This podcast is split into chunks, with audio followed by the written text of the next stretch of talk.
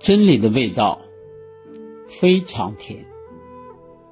《道德经》道解真理，道可道非常道。《道德经》乃群经之主，这个“主”呢是祖先的“祖”，祖宗的“祖”，是鼻祖的“祖”。《道德经》乃群经之主。万法之源，所有的经，它是主经。所有人遇到的各种事情，当你找不到办法、没了主见和主意的时候，或者是你迷茫、焦虑的时候，你都要找到它的源头，你才能解决问题。所以，它是万法之源。《道德经》分上下两篇，上篇道经言。宇宙的根本，内涵天地变化之机，深藏鬼神应业之秘。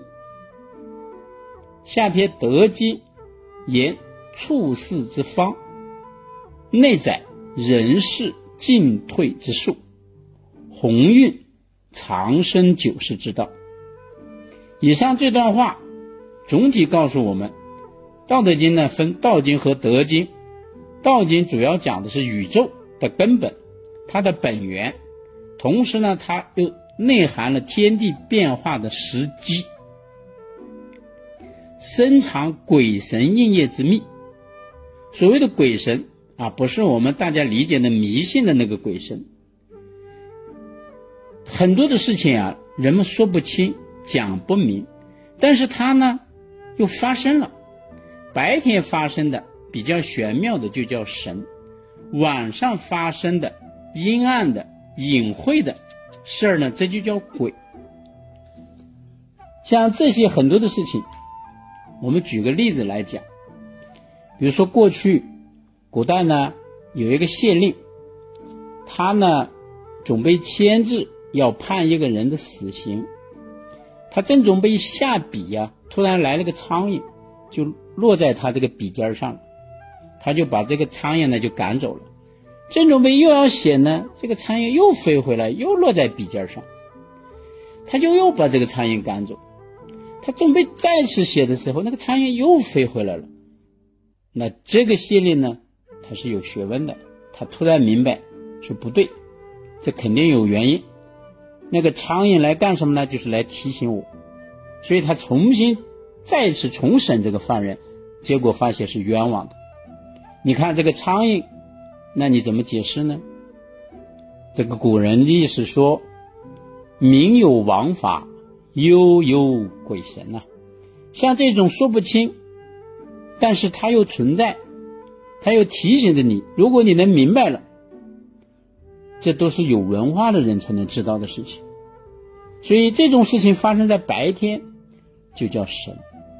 发生在夜间、晚上，这就叫鬼，这就叫鬼神应夜之命。所以，我们人活了一辈子呀，你会发现，你遇到很多奇奇怪怪的事情，你是解释不清楚的。那么，《道经》里边呢，全部的给你解释清楚。下篇的《德经》告诉你，人活在这个世界上，如何在这个世界上与人相处呢？这就是处事的方法。内在人事进退之处，就是告诉你什么时候应该进，什么时候应该退下来。有些年，你就要应该积极努力向上。那这几年运气不太好，那我们就要学习养生，调整我们的身体，等待那个时机的到来。等我们补充好自己，充实了自己，那么时机一来，你再把它抓住。这个呢，就是《德经》里面教你的方法。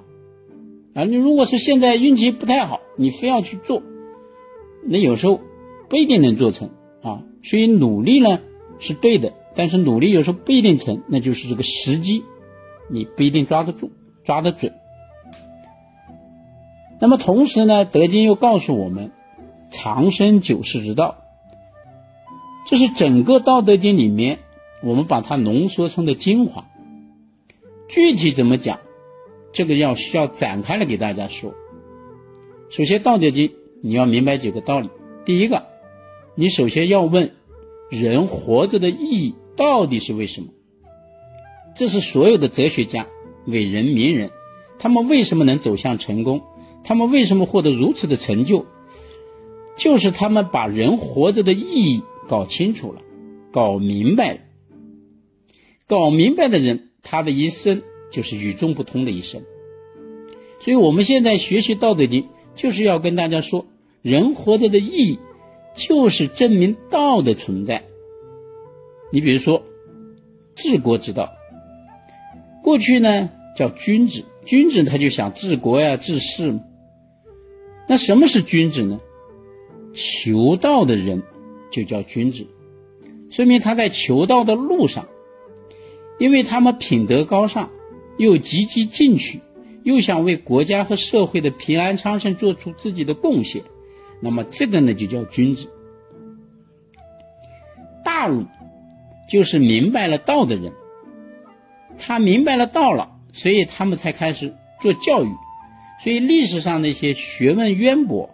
著名的学者都属于大儒，比如说孟子啊、朱熹啊，